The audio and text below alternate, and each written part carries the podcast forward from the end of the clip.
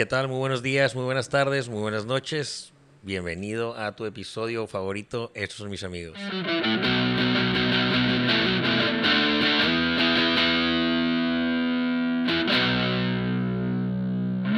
¿Qué tal amigos? ¿Cómo están? Eh, muy buenas tardes para nosotros y el día de hoy tenemos un episodio muy padre y tengo como invitado a mi amigo Juan Pablo El Molo González y él es un peleador de artes marciales mixtas. Yo para darles un poquito de antecedente de lo que, de quién es y qué ha hecho y todo, él viene de Argentina, él fue campeón argentino de kickboxing en la WKC, fue campeón sudamericano de kickboxing, eh, fue campeón sudamericano México WBC y fue el peleador mejor clasificado de la MMA en el Arena Tour.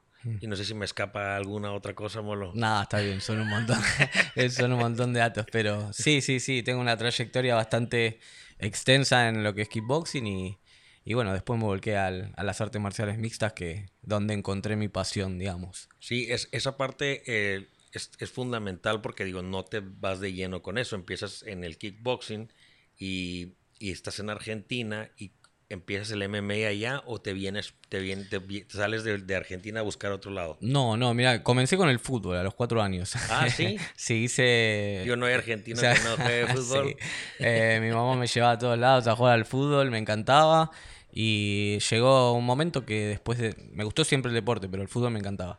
Y en un momento llegó que, que, hay en el fútbol, como en todos los deportes, como en este también hay acomodos. Sí, claro. Y sufrí uno de esos en una edad temprana, me acuerdo el día de hoy que yo dije, no, no, mano, quiero más esto. Y mira que me encantaba. Mi mamá me dijo, te apoyo, sigamos. Se peleó con el que no me había puesto, ¿viste? Hizo sí. todo. Y me dijo, pero haz lo que vos quieras. No quiero que el día de mañana me reproche. Le dije, no, mamá, esto no es para mí.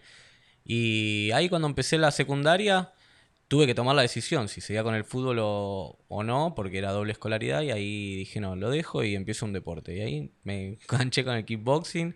Me gustaban mucho las peleas de. Va, las películas de Rocky, de ah, sí, Van Damme.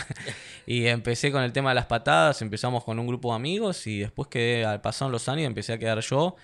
Quedé solo y encontré que era, que era lo que me encantaba, ¿viste? Y lo hacía con mucha pasión. Los mismos, eh, digamos, profesores me decían, ¿no querés pelear? Y, y sin decirle a mi mamá, empecé a pelear. Todo el mundo le saca la vuelta a las mamás, sí, ¿no? Sí, sí, sin decirle a mi mamá, empecé a pelear. Empecé con light contact, después empecé con full contact, ya que era el knockout. Eh, y en lo que me pasó en la secundaria, porque no dejaba nunca el fútbol, seguía jugando los intercolegiales. Y me pasó que loquísimo, porque a la par entrenaba un deporte de contacto, que era kickboxing.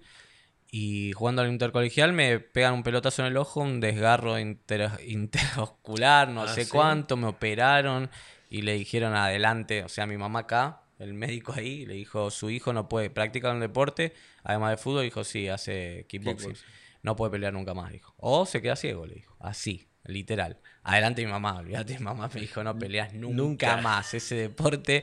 Ok, ma, voy a hacer eh, lo que pueda, no peleo, voy a hacer, eh, y iba a entrenar y seguí, fue decisión mía, dije, voy a seguir peleando, no le conté.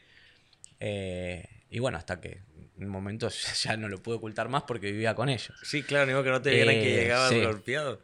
Eh, y ahí bueno, yo seguí, seguí el día de hoy que sigo y gracias a Dios después esa, esa lesión me hicieron tan, tan bien la operación que cuando me hacen los chequeos, que en estas empresas grandes que te hacen fondo de ojo y todo, me- lo único que sale, yo pongo que me operaron, pero sale como si fuese de nacimiento una retina más, eh, porque se me desprendió la mitad de la retina una retina más eh, débil que la otra, nada más. Así que eh, yo confío que fue, es todo cabeza también y que bueno, fue, fue enfocarme en que no darle bola a la lesión y si tenía que pasar, iba a pasar. Y bueno, y el día de hoy que no le doy bola y Dios quiera que no pase nada, pero seguimos. Chingón. ¿Y cuánto tiempo te quedas? O sea, cuando ya quedas campeón de kickboxing en Argentina y lo, tienes todos estos logros que, digo, a lo que estoy, estoy- me estás platicando ahorita está muy padre porque pues vienes del fútbol y luego te pasa esta lesión y luego te empiezas a meter como que cuando llegas a ser campeón, que pasa un gap súper grande, me imagino que te enfrentas como un friego de, de paredes y problemas y eh, para cómo llegar, ¿qué te pasa en ese tiempo? ¿Qué te motiva para llegar? Sí, sí. No, te digo la verdad, en, esa, en ese tiempo eh, me llamaba mucho la atención el cinturón físico. Eh, como campeón, si era el campeón, el cinturón verde del, Consejo Mundial que, que conseguí y que fue el primero y más importante para mi carrera y para mí como objetivo, como proponerme una meta y, y trabajar para esa que lo veía recontra lejano. Hice muchísimas peleas profesionales. eh, peleé con todos los que tenía que pelear, me los ponía en la cabeza y decía, a este le tengo que ganar, a este le tengo que ganar. Y, y así fue, así fue a puro trabajo, trabajo duro, eh, mucha dedicación eh, y, y sabía lo que quería. Entonces me proponía algo y iba, a- lo sentía, lo visualizaba. Eh, en ese interín empecé a, a trabajar mucho en mí desde la lectura, que para mí era casi, eh, o sea, no, sí, estudié, fui a la universidad. Pero era algo eh, nuevo. Pero era algo nuevo, empezar a sentarme a leer y, y tratar de, de- de ir por ese lado, ¿no? no Claro. Viste, hay más todos mis compañeros eh, con los que empezamos kickboxing, todos, la verdad, de la primaria, eh, hicieron otras cosas y se juntaban, esperaban el viernes y el sábado. Y yo resignaba un montón de cosas, como muchos deportistas hacemos. Decir, no, tengo que, tengo que entrenar al otro día, me quiero sentir bien. Ya empezaba a entrenar los sábados, cosa que también yo lo veía, me acuerdo y digo, ¿cómo voy a entrenar un sábado? Eh, Sí. ¿Viste? Y empecé a salir de toda esa estructura que tiene el común denominador de la gente, que por ahí de lunes a viernes trabaja, pero a sábado y domingo Para hacer fiesta. para hacer fiestas, para salir, que está bárbaro, porque yo también lo hice. Y después tuve que empezar a tomar esas decisiones. A ver, ¿me lo tomo en serio o no me lo tomo en serio? ¿Lo quiero o no lo quiero? ¿Para qué quiero esto? Y al principio fueron metas eh, físicas, así, el cinturón físico. eh, y después cuando fui em- empezando a crecer un poco, empecé a preguntarme qué hago con esto. Porque hoy los tengo en el gimnasio, sí, bárbaro, los tengo y ni los limpio. Sí. Eh, fueron, no, lo- no, los, no los demerezco porque para mí fueron recontra importantes en, en su momento. Sí, los pero, pero hoy no deja de ser un cinturón físico nada más. Entonces empecé a tratar de buscarle otra vuelta a ver por qué quería eso, que si era para mí, para mi ego, para qué, para y empecé a trabajar un montón, trabajo un montón y trato traté de encontrarle un significado a todo esto, lo cual lo encontré eh, y lo encontré después de que empecé a dejar el kickboxing. Eh, lo que te platicaba antes, ahora digo platicar, ¿viste? No te diste cuenta, estoy metiendo eh, lo que te hablaba antes. digamos, empecé a, a, buscar un, un significado más profundo que no sea solo para mí, que me llene a mí y, que pueda hacer algo más para la humanidad, por así decirlo. Y, y lo encontré eso en el deporte, en el MMA, eh, en el entrenar más, en, en, en sacrificarme más, en tratar de mandar un mensaje a un montón de gente que, que la verdad estuvo en mi, en mi situación, que yo creo que somos eh, el 99% de la, de la población que está en esa situación que dice, eh, uy, yo quiero hacer esto. Y tenés a tus papás, mis papás son grandes, eh, tengo una hermana que tuvo su trabajo allá en Argentina, es- o en su momento es muy común, tenés tu trabajo fijo, tu familia, te compras tu casa, tu auto, ya sí, estás. claro. Eso es lo que, es lo que Yo a- todo el mundo a los tiene que- 18 años, mi hermana en el banco, que entró en el banco, se compró su casa, su auto y yo dije, ¿qué hago? Fui un industrial, estuve seis años, me iba muy bien, me considero inteligente, porque también era inteligente hasta para, en su momento, para copiarse, entonces zafaba, hoy digo soy un idiota, perdón con la palabra, pero me copié en inglés toda la vida, ahora no, cuando tuve que ir a Estados Unidos no entendía nada, digo, ¿para qué me copié? Pero uno lo ve de grande. Sí, pero uno se creía inteligente. Eh, pero y después seguí la facultad también, seguí la universidad, trabajé de diseñador. Eh, no me recibí de diseñador gráfico por ese mismo hecho, que empecé a, a tratar de verme en un futuro y digo, quiero ser peleador o quiero o me veo como diseñador. Sí me veía como jefe, pero me costaba, me costaba verme trabajando de diseñador, ¿viste? Me costaba verme bien, feliz. Sí me gusta, me encanta. Para, me decís, hacemos un diseño y te lo hago. Hacemos, va, me copo. Pero no es lo que me llenaba, no era mi pasión. Y, y por dentro sentía que quería estar, entrenar, descansar y volver a entrenar y descansar y tener tiempo para eso. Eh, entonces fui, me senté, le dije, ma, dejo la facultad, dejo el trabajo, dejo todo. Y me voy a Te vas de casa, me dijo así. Te ¿Ah, vas, sí? te vas, vago, vago de. Me echó, me echó, me echó. Y más que ya tenía el antecedente de que no podía pelear más. Me dijo, te vas a hacer eso, te vas a quedar ciego, te vas a todo, me dijo, te vas a morir de hambre, te vas a quedar ciego, no la culpo, ¿eh? Porque, eh, porque sí, una madre quiere como... Lo mejor. de... Sí, piensa que lo mejor es eso seguro. Sí, la seguridad de tener eh, esa parte, ¿no? De... Yo creo que son otras, otras, también otras generaciones. Eh, quizás, por lo menos de mi país, no quiero mezclar porque acá por ahí tienen otro tipo de, cultura, otro tipo de... Sí. Pero allá lo que te quiero decir... Aquí también quieren que te metas a trabajar, compres la casa, el carro y tengas la familia. Bueno, entonces más o menos estamos hablando de lo mismo. Pero, pero sí, es, es, es complicado ir en contra de tu familia o no te, o sentirte eso, que vas en contra. Y yo queriendo explicarle que no iba en contra, que ellos iban a morir, porque si si es como la naturaleza, el ciclo de la vida. El ciclo de la vida se mueren primero tus papás y después te morís vos. Entonces yo iba a ser, iba a vivir para hacerlo feliz a ellos, y ellos se mueren y yo que iba a ser infeliz. Entonces traté de explicarle, no entendieron, y estaban en todo su derecho, me fui de mi casa. Eh, al rato, como son las madres también, ¿no? Bueno, llegamos a un acuerdo, pero no estaba nada, no me cuentes cuando peleas, es horrible. ¿eh? Yo tenía una pelea, me llegaba una pelea, iba a pelear por un cinturón, algo, y, no le podía contar a mi mamá. No quería que. yo, yo le contiraba y me decía, no me contes más nada, así, ¿viste? Y no, oh, a mí me, la, me mataba. Porque encima tenía un montón de compañeros que me decían, no, mis viejos, y van mis viejos. Y, quieras o no, te pesa. Sí, claro, los quieres tener también ahí. Los quería tener, porque son hoy, hoy que los tengo, que las vueltas a la vida y el tiempo pudo darme la, digamos, no la razón, sino mostrarle a ellos, que el tiempo le mostró a ellos que yo soy feliz haciendo esto, que, que, que, vivo de lo que amo, que no me muero de hambre porque soy un trabajador, es lo que siempre le dije. Siempre yo trabajo, entonces nunca voy a tener hambre, nunca voy a pasar hambre, porque pase el gobierno que pase, pase lo que pase, yo me muevo. Si no es haciendo esto, es haciendo el otro, no me voy a quedar. Entonces siempre le traté de transmitir la tranquilidad esa. y más de que yo sabía lo que quería. Si uno sabe lo que quiere, a mí me decían de todo, te puedo decir, desde mi familia, que no, le vuelta, tío, parece que le estoy echando la culpa, pero no, ellos me dieron como un motor más, eh, porque es tu familia. El, resto de la gente que me diga lo que me diga, no me importaba. No es que digo, ah, vos me decís que no voy a llegar y voy a llegar, no. Pero mi familia fue diferente, fue como decir, yo sé que lo puedo lograr y ellos se van a dar cuenta de que, de que soy feliz y me van a apoyar. Y así fue, pasaron años peleando, empecé a pelear MMA empecé a entrenar, a vivir de esto. No me preguntes ni cómo hice para poder vivir de esto. Lo único que hacía era escribir, sabía lo que quería, decía quiero tener sponsor que me apoyen, eh, sponsor grandes que yo que me permitan entrenar y no preocuparme por pagar.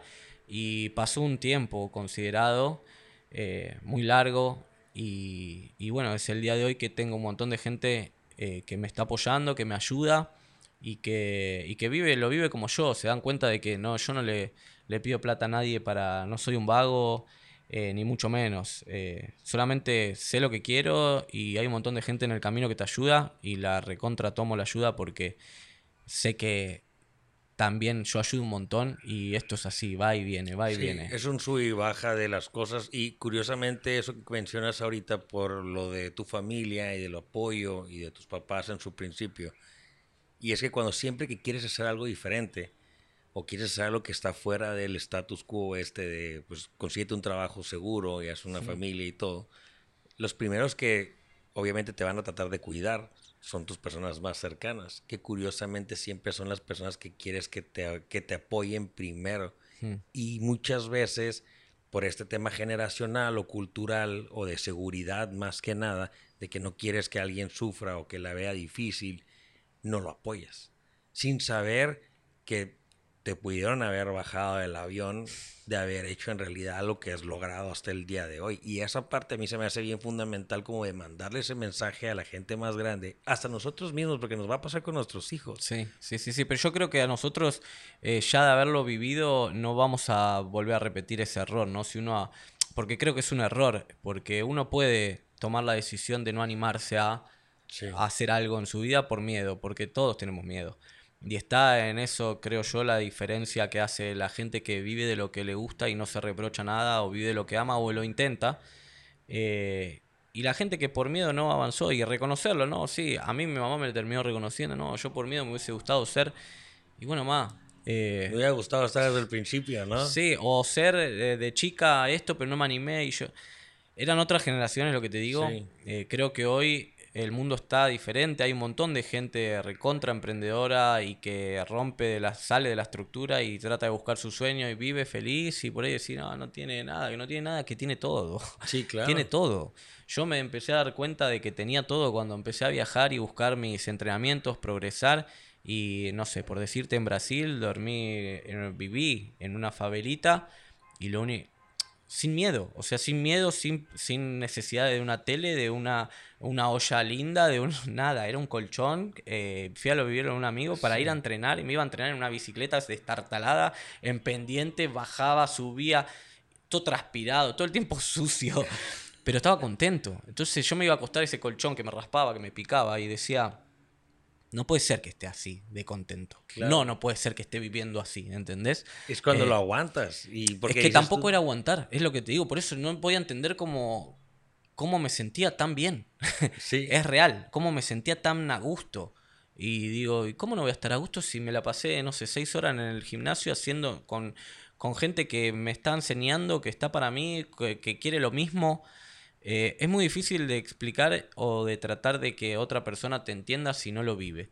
Eso es, yo creo que es una realidad y, y lo único que pueden hacer es, es eh, aceptarlo. Sí. Y, y- y creo que son vivencias personales. Por eso tampoco los culpo a las personas que es- para mí son eh, cosas que tienen ellos y te lo transmiten por sus miedos. O sea, te transmiten el miedo de ellos. Eh, y a- como vos dijiste antes, a muchas personas lo, le podés, eh, los podés sepultar. No es que vos los sepultás, pero vos los terminás de ayudar a que ellos no se animen. Claro. O Y- a, o a sembrar esa duda más todavía. Sí, no, y obviamente puedes como que limitar bien cabrón al... Yo lo que quiero como que generar con todo esto es como que si en realidad quieres hacerlo, en realidad digo, si quieres la aprobación de las personas que están cercanas a ti, pero al final del día, si en realidad te animas a hacerlo, digo, no va a ser fácil, te va a tocar vivir esa parte de, pues no, es que, que el es eso, suelo, es eso, no te pero voy a estar contento. Eh, No te tiene que importar lo que piensen los demás. Y es muy difícil eso, que, el no, que no te importe el que dirán, y más si estás expuesto.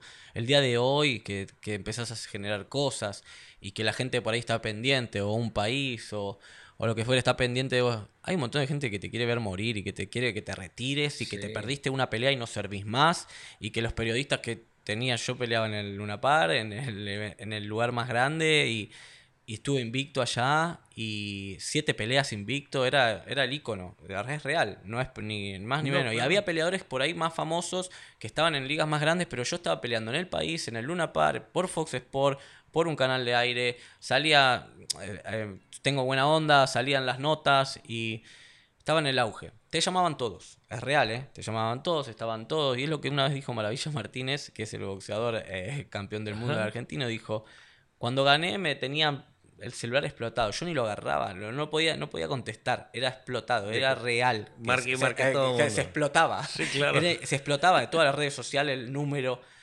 ¿Perdés una pelea? Se acabó. se acabó, ¿eh?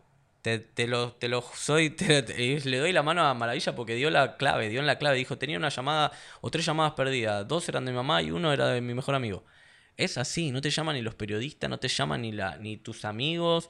Eh, es triste, pero es así. Cuando uno se da cuenta de que tenés que pelear por vos y por, por tu propósito y por tu legado y por lo que vos quieras, por lo que vos quieras pelear, no para los demás, no para el que dirán.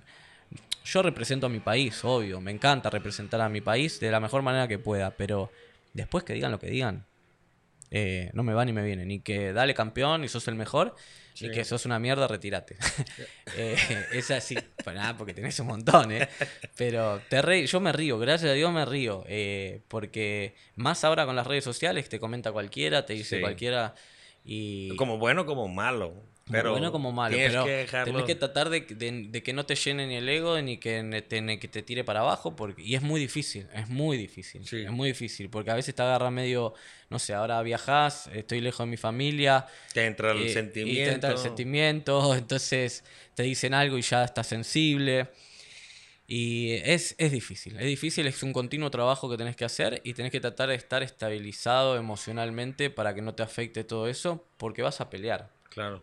Oye, Molo, digo, y con todo este show de, digo, la perseverancia y de, de buscarle y todo, esta parte del sacrificio de la chamba, la disciplina. Eh, eh, acabo de, de, entrevistar a Carla Saldaña y a Ángel Beltrán, que son boxeadores, y están morros, van empezando su carrera profesional, eh, van muy bien y, y, comentábamos con ellos, yo les decía, no hay caso de éxito de un cabrón que no sea disciplinado. Y ahorita, de hecho, arrancamos con esta parte grabando el podcast, ¿no? De si yo me duermo a las 9 de la noche y ahorita tengo, ¿tienes pelea? Sí, sí, en, ¿Qué? ¿14 días? El, sí, el 17 de septiembre. 17 de septiembre. Y te metes este mindset, cabrón, de entreno de tal hora a tal hora, ¿cómo? entreno otra vez, Es, que sí, es que tenés que mantenerlo y por ahí, eh, cuando estaba hablando justo, que era ver, era la que hablaba, eh, le, después dije, no, pará, le voy a decir porque por ahí suena mal lo que estoy diciendo. Eh, porque no todos están en la... Yo estoy en mi mundo, ¿entendés? Sí, claro. Y tengo un mundo completamente... Soy consciente de que es completamente diferente al, al común de la gente. Eh, pero no porque yo sea otra cosa, no, pero es diferente. Es diferente y yo me tomo mi trabajo realmente muy profesional. Eh, no me voy de mi país porque de vacaciones. tengo, y como te digo, tengo 35 años. No quiere decir nada, pero sí tengo un montón de trayectoria y para mí quiere decir mucho todo lo que fui haciendo. Fui aprendiendo durante y hoy digo, si me voy, me voy y me voy hasta no lograr mi cometido, no vuelvo. Entonces, si tengo que ser congruente lo que digo que voy a hacer, lo que quiero, con las cosas que hago. Si yo después me voy, y lo que te decía antes, me, se, me va a casar un amigo y no, hay que alquilamos el hotel y nos quedamos a dormir. Eh, quédense. Sí, quédense. quédense. Le digo, ¿y pero, ¿y pero qué? ¿Pero no vas a...? Sí, voy. Eh, la invitación dice de 8 a 2 de la mañana. Bueno, de 8 a 9, a las 9 me vuelvo. Claro. Eh, y ese sacrificio. Y es así. Y, pero no me cuesta. Eh, a mí no me cuesta, me, por ahí me, hace ruido por el otro. Eh, que no lo vea. Que no lo vea. Pero también, y mi amigo es boxeador, también eh, va a debutar ahora profesional. pero con lo, con lo que te quiero decir es eso. Por ahí él se lo está tomando ahora de otra manera. Quizás hoy no lo ve y lo va a ver el día de mañana. Entonces yo le digo, no te enojes, entendeme. Si no me entendés, eh, trata de no enojarte. porque el día de mañana te vas, a, te vas a dar cuenta qué es lo que te quiero decir. Eh, porque por ahí hoy no la necesita esa disciplina, como yo no la necesité en su momento. Cuando empezás a hacer eh, las cosas que quieres hacer y te propones los objetivos y cada vez los objetivos son más grandes, para llegar a lo más alto tenés que hacer las cosas de la mejor manera posible. Si no, como llegaste, caes. Entonces yo siempre dije, cuando llegue a UFC, llego, a la edad que llegue, llego y me retiro ahí no hay eh, vuelta. Entonces a mí me han dicho, retírate acá, perdí dos peleas, seguía tres, pero retírate, ¿qué hace? Retírate, estoy en mi esplendor, me siento mejor que nunca. Mejor que nunca. Entonces, eh, con objetivos grandes tenés que hacer cosas que no hace todo el mundo. Y yo creo que levantarse a las 4 o 5 de la mañana, eh, hacer las cosas que yo considero que a mí me hacen bien, no sé cuántas personas lo hacen, no me interesa tampoco, pero yo sé que estoy haciendo cosas para mí que me van a hacer dar más y, voy a pisar un escalón más que otras personas y por eso voy a llegar más alto que otras personas y eh, si eso significa llegar a lo más alto, eh, lo voy a seguir haciendo y voy a tratar de seguir hilando fino para lo que te dije, llegar a lo más alto para poder transmitir un mensaje eh, importante que es la disciplina, que es la perseverancia, que es animarse, que es a veces ante la duda anda y no importa cómo, no pienses el cómo, sino pensá qué quieres hacer Después ves el cómo, después aparecen las situaciones, después aparecen las personas, después aparece eh, las cosas que tienen que aparecer para ponerte en el lugar que vos querés estar.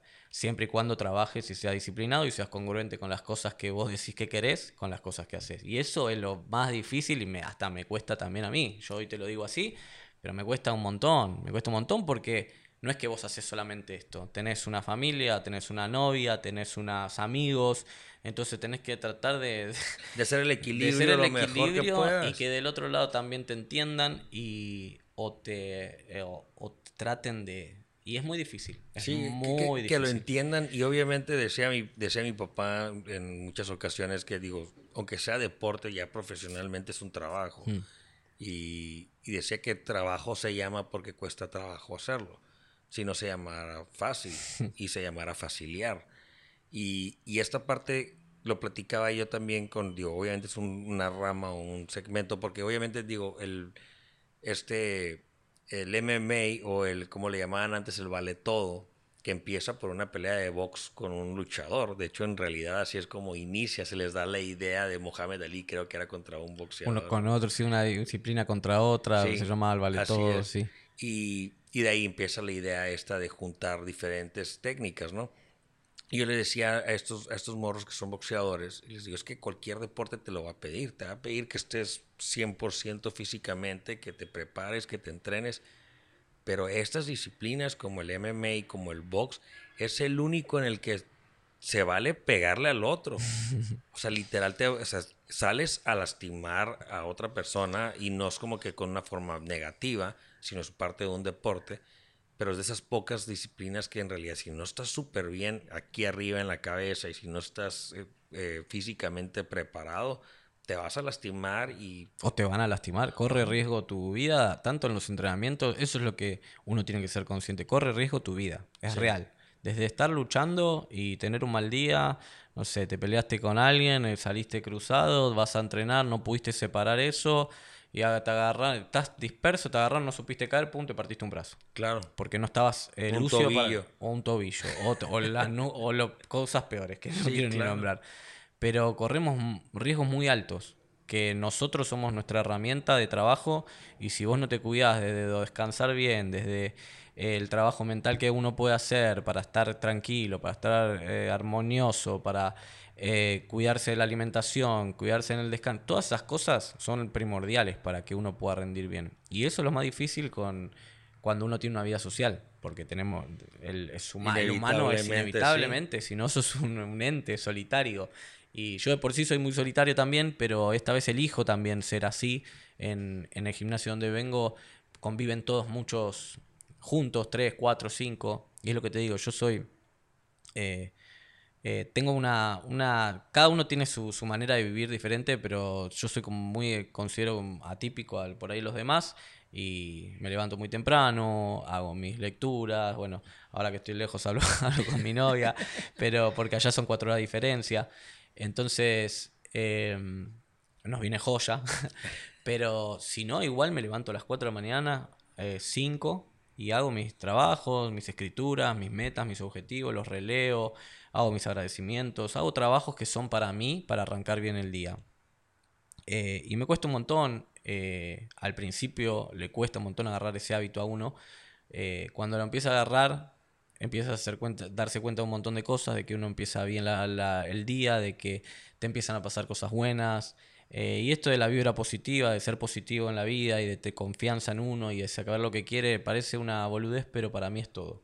Para mí fue una herramienta fundamental en mi carrera y en mi vida personal, decir, proponerme reeducar mi mente, trabajar, leer e interiorizarme en cómo funciona el cerebro, cómo funcionamos, cómo funciona el ser humano ya de por sí, cómo te lo impone la sociedad, eh, un montón de trabas y un montón de limitaciones que te ponen y uno se las, se las cree y se las pone. Entonces empecé a tratar de sacar esas estructuras y empezar a reeducar mi mente para que trabaje a mi favor. Entre los problemas, ver oportunidades, ante las situaciones que necesito eh, plata o cosas que uno dice, no, pero ¿cómo hago? No pensar eso, decir, porque el común, lo que a uno le pasa, decís, ¿y pero cómo hago eso? Sí, yo quiero eso, pero ¿cómo? No pensés cómo, no pensés, sacátelo, borrátelo. Yo sé que te lo puedes borrar porque yo me lo borré. Borrátelo el cómo. Bueno, quiero esto, listo. Y, y tenés a la raíz de la persona que te dice, no, pero ¿cómo lo va?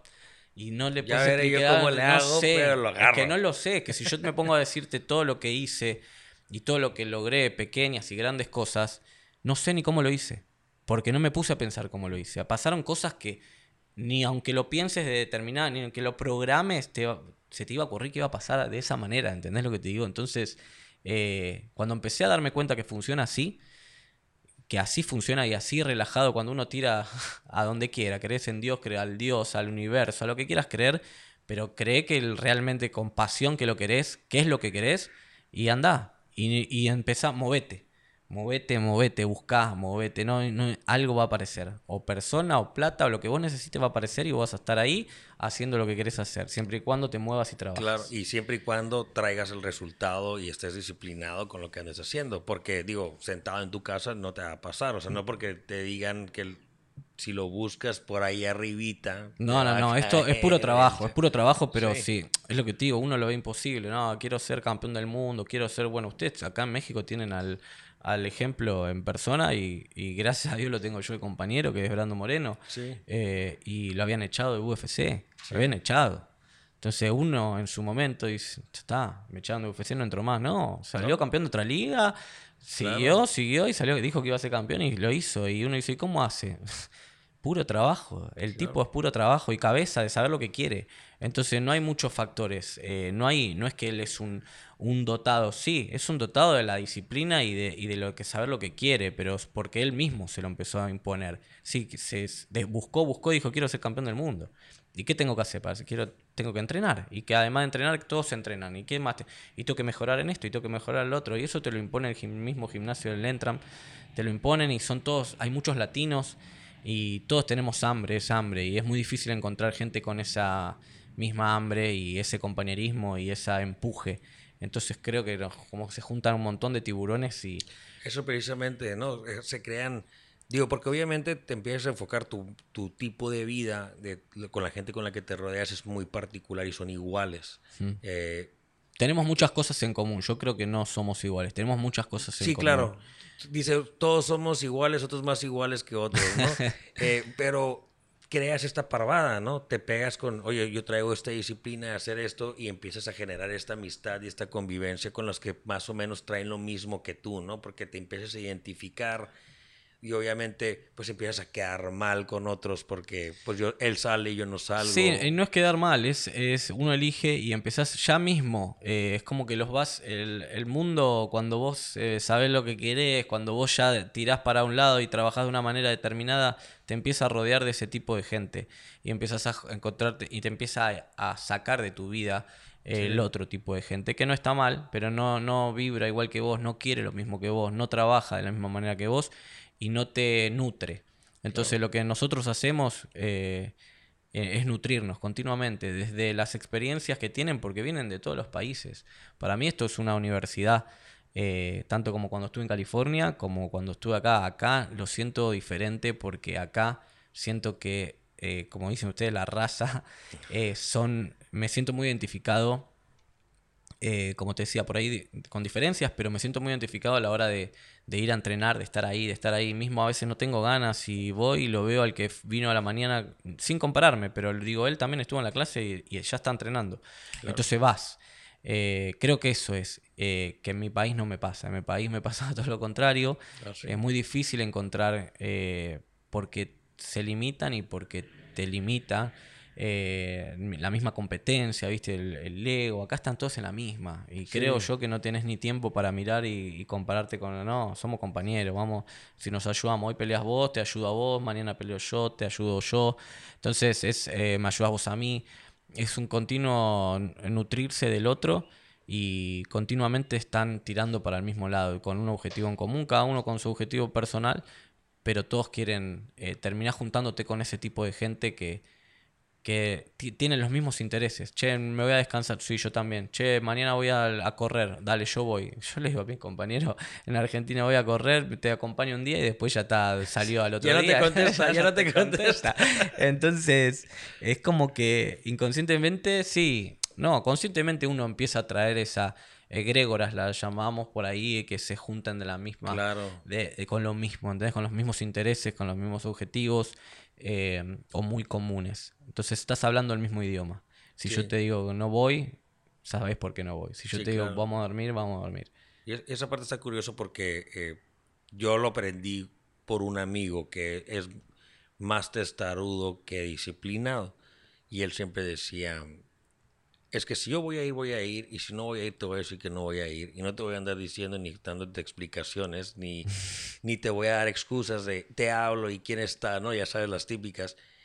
y está bien enfocado como en esa postura que cuando en realidad, y yo le digo a todo el mundo, como a mis amigos eh, o conocidos o primos más chicos, digo que tienes que transmitir este conocimiento que le aprendiste a la mala, que le puedes dar como este consejo, yo les digo, ay, es que me da pena.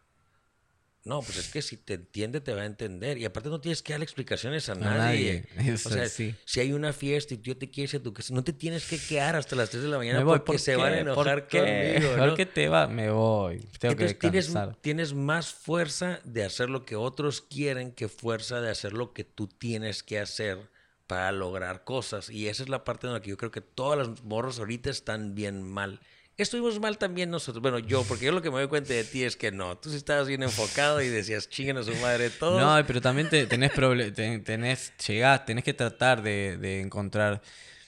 Eh, sos humano también. Bueno, te pasa con, parejas, eh, te pasa con que si yo soy muy así, no, es no y no, es sí es sí, es lo que digo, es lo que digo, listo. Porque estoy súper enfocado en lo que, en lo que sé que me hace bien, en lo que sé que no quiero para mi vida, en lo que. Entonces a veces eh, es difícil eh, si tienes una pareja, si tienes tu familia, tratar de que de, de, poder decirle las cosas de la mejor manera, porque, porque del otro lado tenés gente, tenés humanos que tienen sentimientos y que no están en tu lugar. Entonces yo aprendí mucho con mi mamá también para mi mamá de querer darme de comer, verme flaco de un día para otro, me decía, comete esto, y yo decía, mamá, no puedo comer. Estoy Pero este". eh, no, no ves que estoy bajando de peso ya cuando tenía la, la, onda con ella, que ya venía, ya me quería, me venía a ver. Eh, pero, pero Juanchi, una empanadita, me decía, una mamá, no puedo comer, una empanadita no peleo, ¿no entendés? Y yo ya me volvía loco, pero me volvía loco. Ella le contestaba mal, le gritaba, pero no entendés.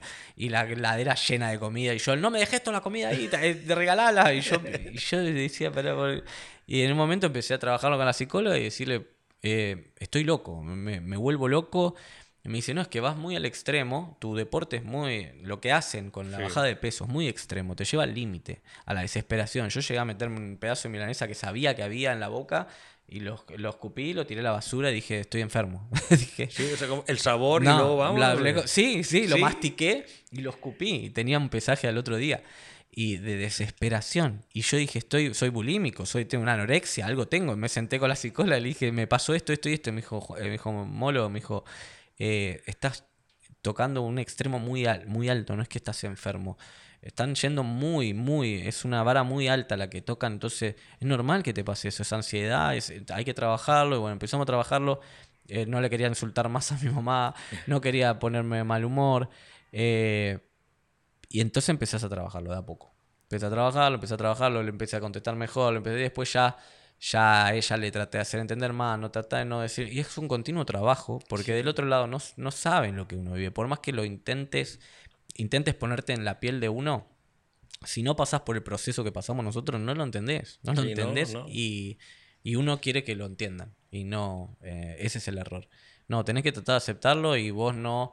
Eh, no, uno elige esto, ¿no? Uno lo elige. Entonces tenés que tratar de, darte cuenta de que son humanos, de que vos estás eligiendo esto y no por eso le puedes gritar, le puedes. Ella no tiene la culpa de dejar la milanesa ahí, la comida ahí al alcance y que vos no puedas comer, ¿entendés? Entonces, sí, es, es, es medio complicado. Hay una parte que le pregunto a todos los que se dedican a algún deporte de este tipo. Eh, y en todos sacas como este fugano, este lo que traes guardado en el mismo deporte, ¿no? Pero ninguno te desquitas con alguien más, ¿no? Como en el, en el que tú participas, o en el box, o en el karate, o lo que sea. Y la mayoría de los que conozco, la mayoría, son así como tú. Tienen muy buena temple, están tranquilos, son buenas personas, ¿no? Digo, y le comentaba con Carla, ¿no? Eh, es una niña de 21 años. Y le digo, nomás porque te veo que estás digo, en forma y todo, le digo, pero eres una niña, o sea, no me das nada de miedo, que no quisiera hacerte enojar, ¿no? Eh, pero a la vez es cómo transmiten esa parte, porque tienes que ser súper cuidadoso con no dejar que te entre el temperamento o una persona en la calle que te busque un pleito y ¿Te ha pasado eso? ¿Cómo se mantienen? Porque esa parte está cabrón. No, me, me, pasó mucho. Al principio lo que me pasaba es que me creía bandán, me peleaba con... Estaba mal, pero me peleaba con todo en la, en la secundaria, sí. En mi secundaria era una, un industrial, eran todos hombres, a una cuadra, una plaza, Yo iba, yo soy fanático del Boys, iba todo vestido, que es un club de allá, iba todo vestido siempre con camiseta. Eh, paré mucho tiempo ahí con la hinchada cuando era chico. y, y nada, y del otro, en la escuela había de todos los cuadros. Este, y te.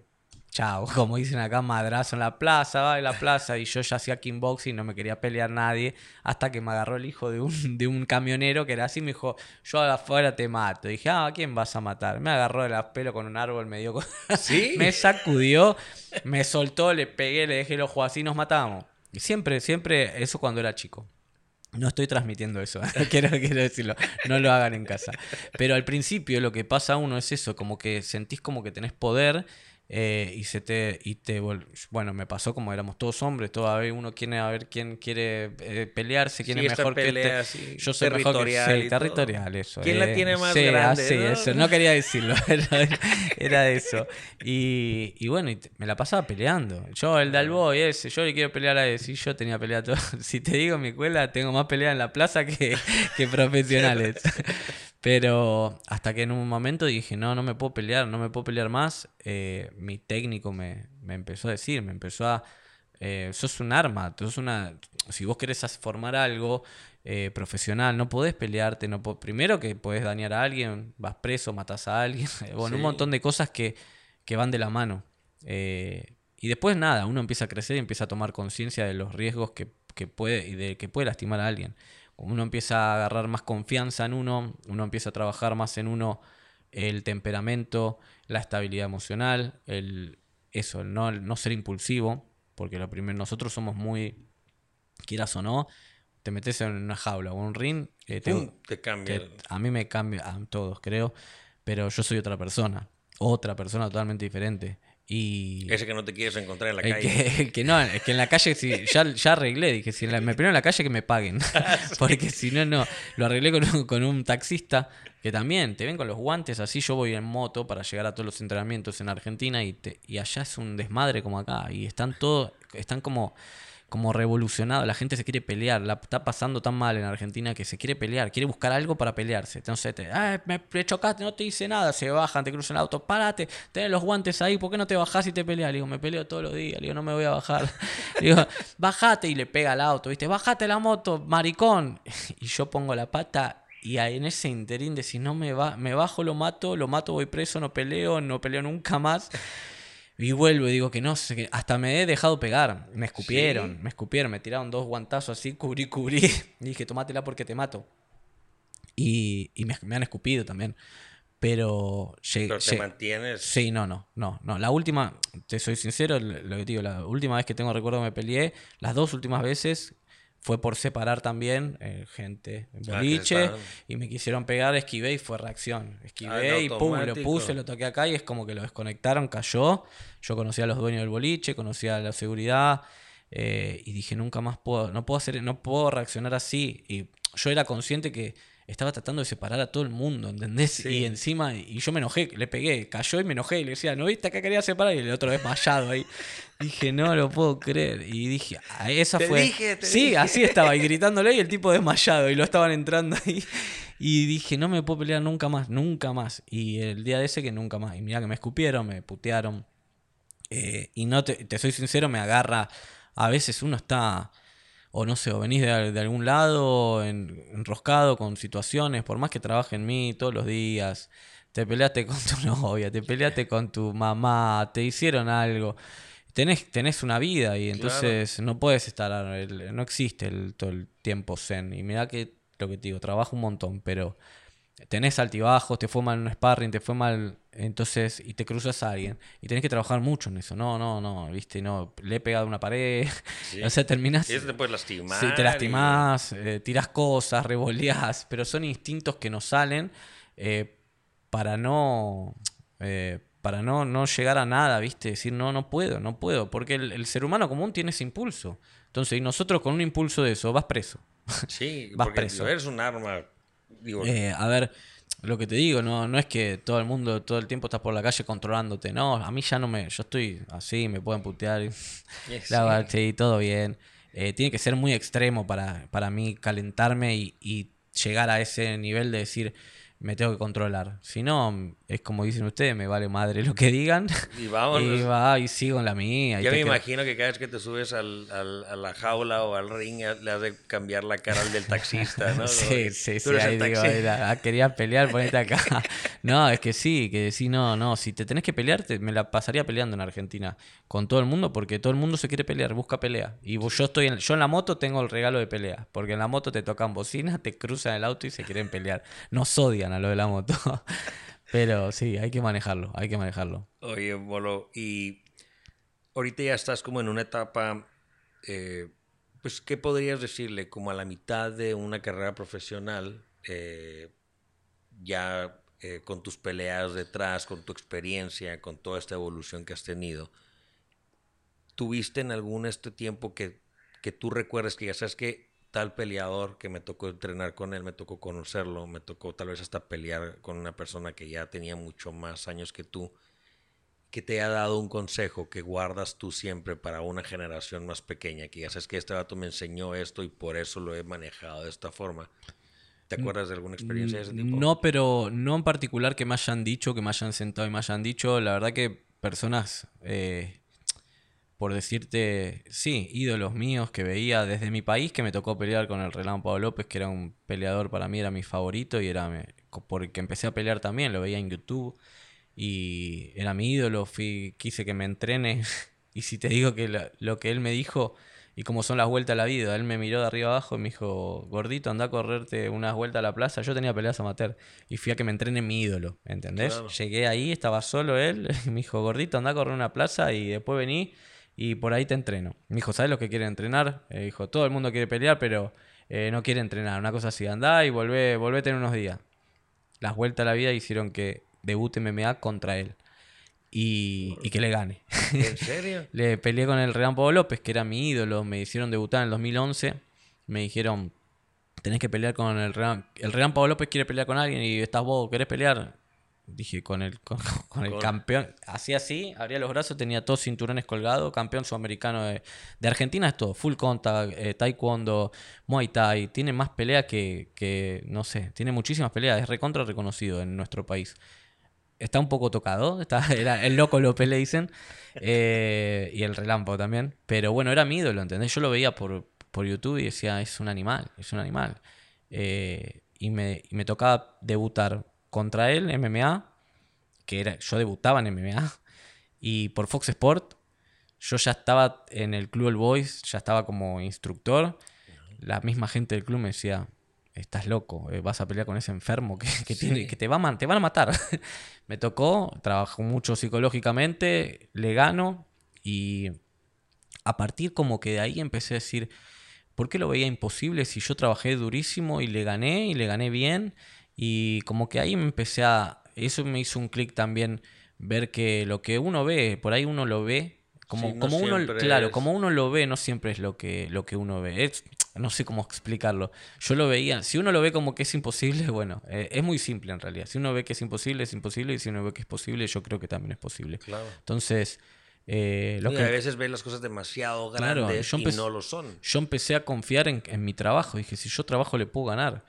Eh, y tuve dos meses para trabajar y trabajé y ganamos. Y a partir de ahí em- empecé a entender y encontré mi pasión. En- al pelear con, mi, con ese miedo, al convivir con ese miedo y decir, me va a matar.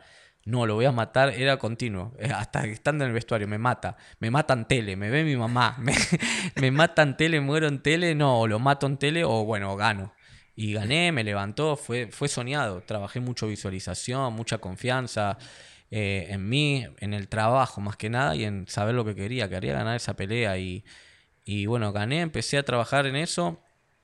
Y a partir de ahí todos los rivales que me tocaron fueron, eh, fueron como aprendizajes también. No, no, eh, tuve la posibilidad también de, entrenar con, y ahora entreno también con gente muy importante y muy reconocida en el deporte.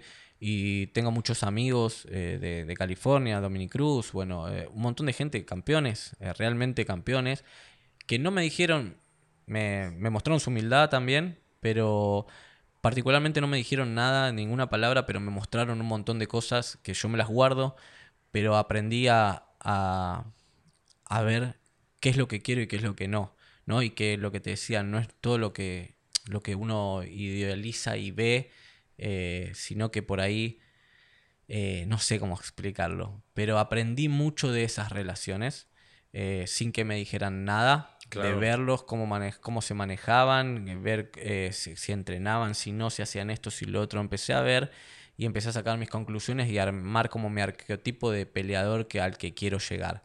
Eh, y creo que estoy construyendo la versión que quiero, me estoy sintiendo bárbaro, eh, sigo aprendiendo, somos, para mí, somos continuamente, eh, estamos continuamente aprendiendo, ¿no? Para, para evolucionar, para crecer.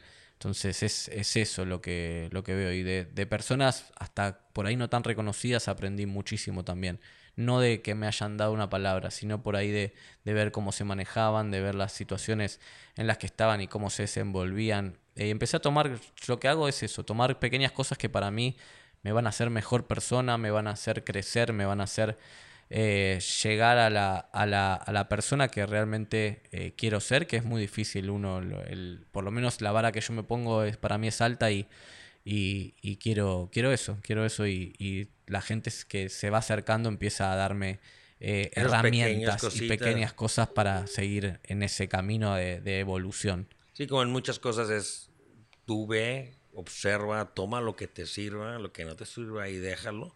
Y, y en realidad al final del día es, las acciones sí son más que mil palabras. O sea, ver a una persona que que tú puedas como que estar desempeñándose en lo mismo que haces tú y lo hace bien y lo que te guste de él, de esas acciones, no tiene que aconsejarte nada, sino él mismo te lo, te lo puede transmitir, igual tú.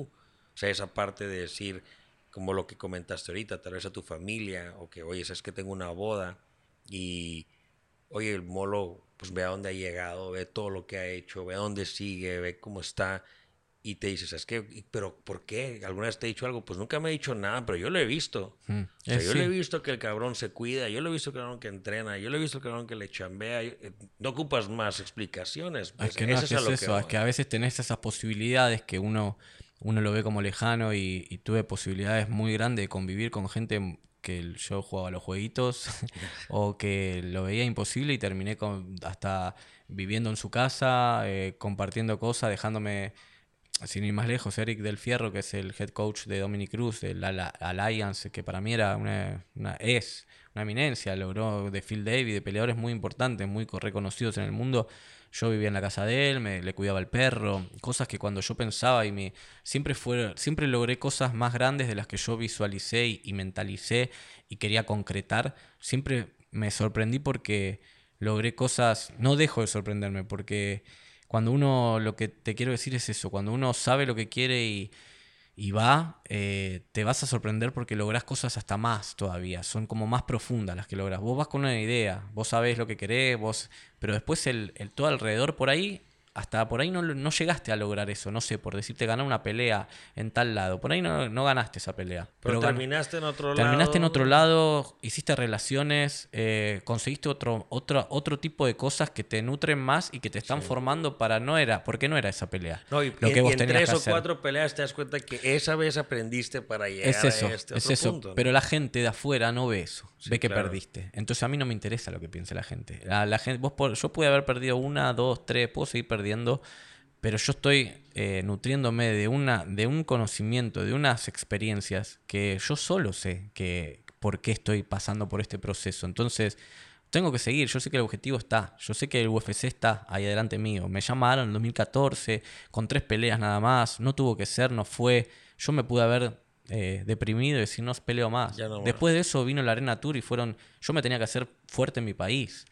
Eh, no me preguntes por qué, pero por eso hoy estoy acá.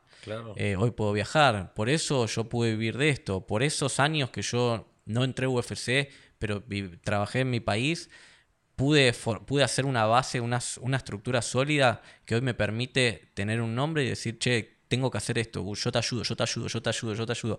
Y eso no, no, no se lograba si yo... Te tuvo que haber sido así. Sí, si no, no hubiera, no hubiera resultado. Y quién sabe dónde estarías también. Entonces, es esa parte intermedia que es lo que yo siempre he dicho, es... Había un, eh, de hecho lo, lo comentaba Gary Vee, ¿no? O sea, es, tomé esta decisión y nunca vas a saber si era la correcta o no era la correcta porque te va a llevar hacia algún lugar. Un, cualquier resultado te va a llevar al otro y es él decía, pues yo me puedo, en gran, me puedo meter mucho en esta parte de que pues quiero ser millonario y me voy a trabajar y nunca tengo una familia ni nada. Y sí lo logro. Y dice, pero como no me metí a la escuela y no estudié a la universidad, tal vez porque me fui a trabajar, pero si me hubiera metido a la universidad voy a encontrar el amor de mi vida. Y es lo que él dice. Entonces, cada escenario te va a llevar a, una, a una felicidad diferente que tal vez en el momento no entiendes. Tal vez un, tropiezo o una piedra tal vez en el camino, crees tú que es muy grande, pero tal vez puede resultar algo mucho más chingón. Va a haber miles, yo creo que va a haber miles, continuamente son, son caídas y son levantadas, son caídas y son levantadas, y está en cuántas veces te vas a levantar. Parece una frase armada que, se, que es, pero es la, para mí es la base de todo te, vas a, vas a, vos trazas una línea, si yo llego de acá acá, quiero esto, esto, esto, y te hace así, pum, pam, pum, abajo, y está en vos, decir si realmente es eso lo que querés, y si realmente es eso lo que querés, sacudite y seguí. Que va a llegar, que va a llegar, que no te genere, que te vas a llenar de duda, te vas a llenar de duda, que te vas a decir, no, ya está, ya está, pero volvé a tu eje y pensá por qué querías eso. Por eso, lo que yo le trato de transmitir a la gente es que encuentren un porqué y que encuentren que encuentren un porqué que sea más fuerte que todo, ¿entendés? Que encuentren un porqué que pese más que cualquier otra cosa. Que vos, Porque si vos no tenés un porqué, vos tenés un objetivo. Bueno, quiero ser campeón del mundo. ¿Para qué? ¿Por qué? Si no tenés un sustento para qué y por qué, y, perdiste una, dos, tres peleas y te vas a. Y ya está, no, no es para. Y te van a decir no es para vos, no es para.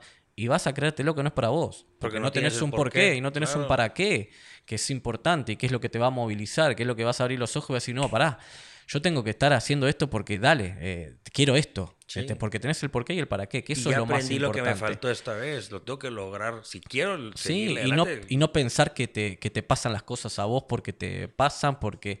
No, te, van a, te pasan porque te tienen que hacer fuerte, porque tenés que pasar por eso y porque si que realmente querés lo que querés lograr, vas a tener un montón de caídas. Claro. Te tienes que sacudir y aprender de, ese, de esa caída y hacerte más fuerte como se dice realmente. Es así, es así. Para mí es así, porque si no, eh, la gente llega a un determinado lugar que hay un montón de gente y queda en el camino. Sí, claro, ahí se quedan a medios chiles y en el otro. Quedas en el camino y quedan con eso que para toda su vida, para toda su vida y, lo eso lo transmiten. Y lo comentaste al principio, ¿no? Te dijo tu mamá. Eso lo transmiten, eso lo transmiten y no porque sean malos. Eh, por eso uno tiene que saber disociar que no es maldad, sino que son experiencias eh, vividas de ellos que inconscientemente te lo están transmitiendo, te están transmitiendo sus miedos. Entonces yo siempre a mi mamá le decía, mamá, yo tengo miedo, Juan, chiquete.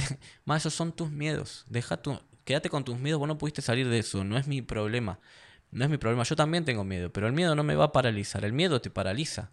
Si yo me agarro del miedo, sí, que me, no tengo miedo, sí, tengo miedo, pero no pienso en que, en que me va a ir mal. No, no barajo esa posibilidad de que, me vea, en que no me va a pasar, que no va a salir como yo quiero que salga. Y si no salen, voy a buscar el camino y voy a seguir.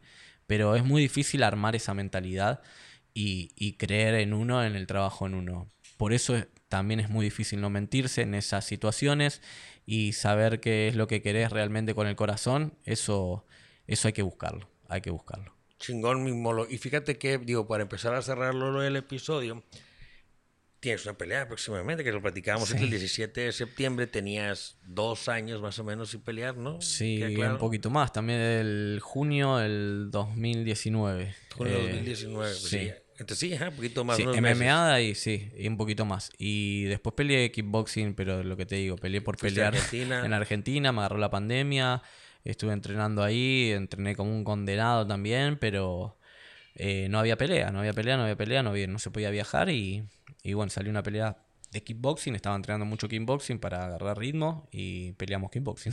Allá. Así que... Y te acabas de venir a Tijuana. Sí. Cierras ahorita para pelear el 17 de septiembre. Muchas felicidades. Gracias. bueno que, que se anda reactivando todo esto y que ya empiezan a ver.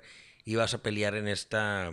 Eh, con Lux. Sí. Que es, es una asociación o es la liga, ¿no? De platícame, esta, eh, ¿cómo son las diferencias? ¿Cómo, ¿Cuál es la diferencia? Tal vez UFC, sé que Lux es como más especial, más eh, como una experiencia distinta, ¿no? Son diferentes ligas. UFC hoy eh, es la más grande a nivel mundial, la más marketinera, la que no la que mejor paga quizás, pero sí es la más marketinera y, y la que todo el mundo quiere llegar, eh, por ahí por determinadas situaciones cada uno, ¿no? Después hay otras ligas, está PFL que paga muchísimo mejor, hay, hay un montón de ligas, ¿no? Yo peleé mucho para Combate Américas, que después se, se disolvió, ahora se hizo Combate Global y Naciones, tuve los llamados a Naciones, de combate, de, de otras ligas también, y la Lux a mí me llamó la atención, por lo que te decía, tengo un amigo que es eh, Felipe Di María, que trabaja ahí de, comentarista. Y me dijo, tenés que pelear acá, está muy buena, tenés, tiene una pantalla muy, muy importante, tienes una ventana grande, sale por Fox Sport, sale por UFC Fight Pass, que es la plataforma esta, que es de las más grandes que hay en, el mundo. Y le dije, bueno, puede ser, puede ser. Bueno, quedé hablando, me dijo hablarle al matchmaker, que es Henry Briones, que es un ex peleador de UFC. Hablé con él, yo ya lo conocía.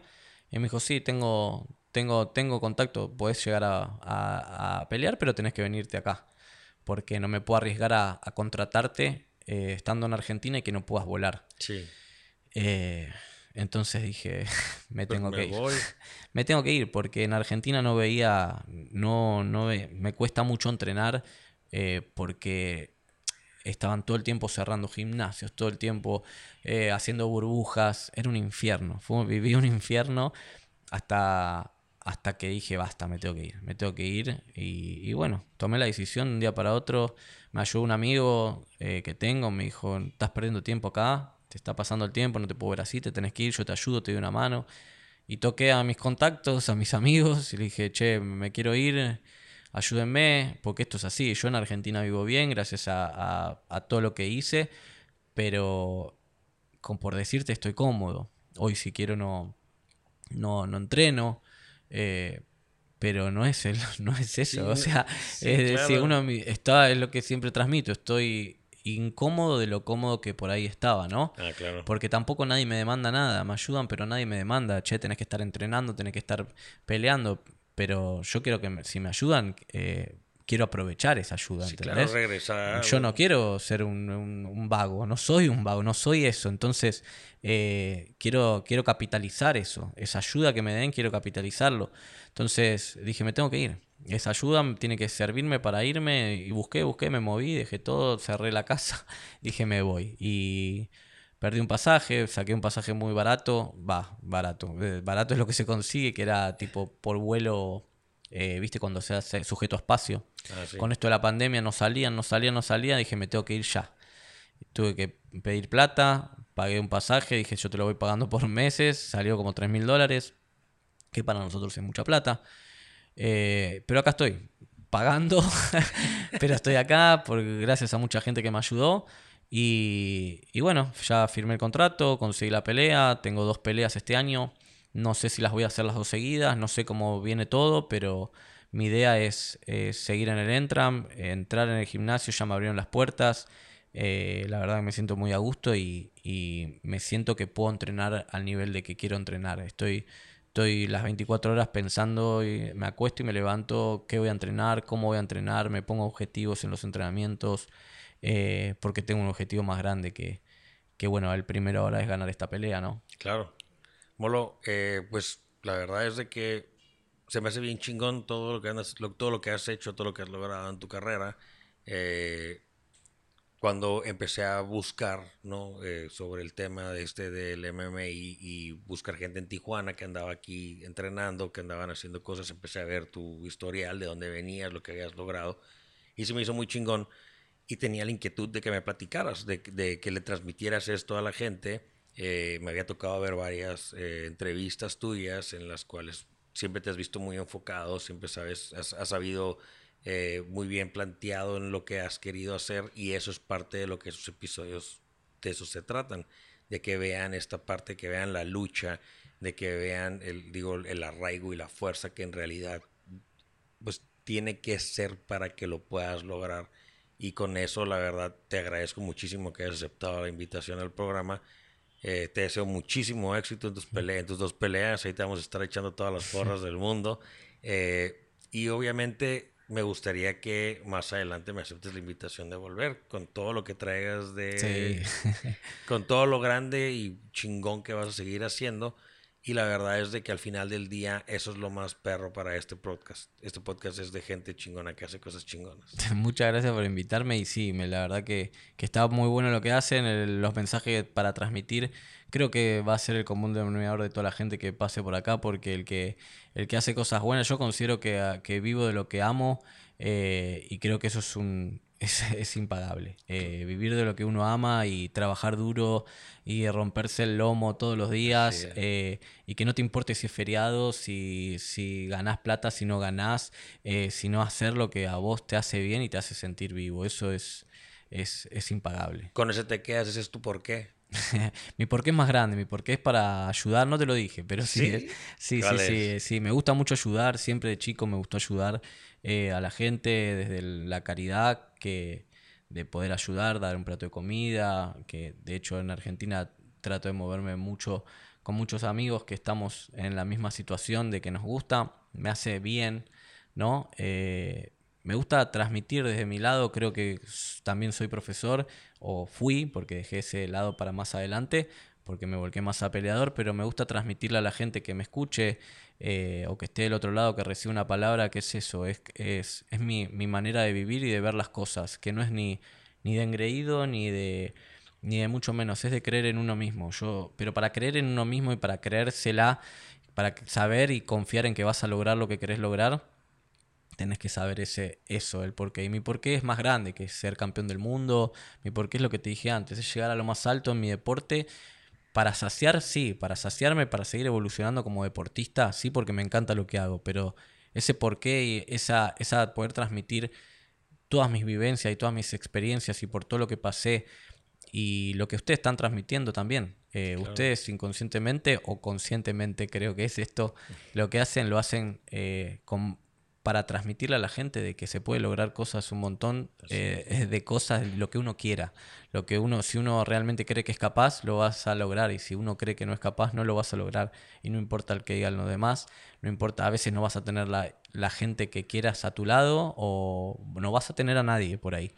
Pero te tenés a vos, te tenés tu confianza, tenés tu propósito y tu porqué. Y lo que te decía, si tu porqué es importante y es muy fuerte y es muy pesado y no es solamente algo eh, físico y va más allá, y que el más allá yo creo que acá estamos para dar, acá estamos para brindar y para dar a los demás. Y esto es mucho más grande, no es para uno, para saciar el ego de uno y soy campeón. ¿Y qué haces con eso? Sos campeón y transmití, que, que transmití cosas buenas, regresá, ayudá a la gente que no se anima, que vea que es posible, a la gente que no, que no se anima y que tiene, por más que no sea de tu deporte, por más que no sean tu deporte, que sean otros ámbitos, que se den cuenta de que si uno quiere y tiene las cosas claras, eh, que le dé para adelante y que va a ser difícil, sí, va a ser recontra difícil. Si no, todo el mundo viviría, si no, todo viviera, de lo, viviera de lo que uno ama y serían todos felices. Y no, la verdad que somos muy pocos la gente que, que realmente es feliz y se levanta con alegría y se acuesta con alegría de lunes a lunes. no, no hay sábado ni domingo. Y eso es lo que está en medio de todos estos episodios. Eh, no me puedo quedar con nada más que decir. El Molo se llevó todas mis palabras. Molo, mucho éxito. La verdad, todo lo mejor. Eh, aquí tienes un amigo. Eh, espero que te lleves uno y me quede con uno aquí. lo mejor de parte también del equipo. Muchas gracias por darte la vuelta.